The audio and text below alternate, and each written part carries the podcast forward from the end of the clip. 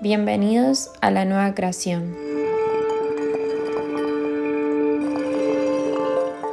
Vivimos en una película donde no sabemos que somos los protagonistas. Y cuando nos vemos inmersos en situaciones donde el control se nos va de las manos, nos agarra el miedo. Y de acá el famoso escape.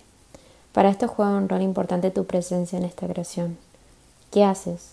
¿Cómo te mueves? ¿Hacia dónde quieres llegar? ¿Estás accionando como lo que realmente quieres manifestar?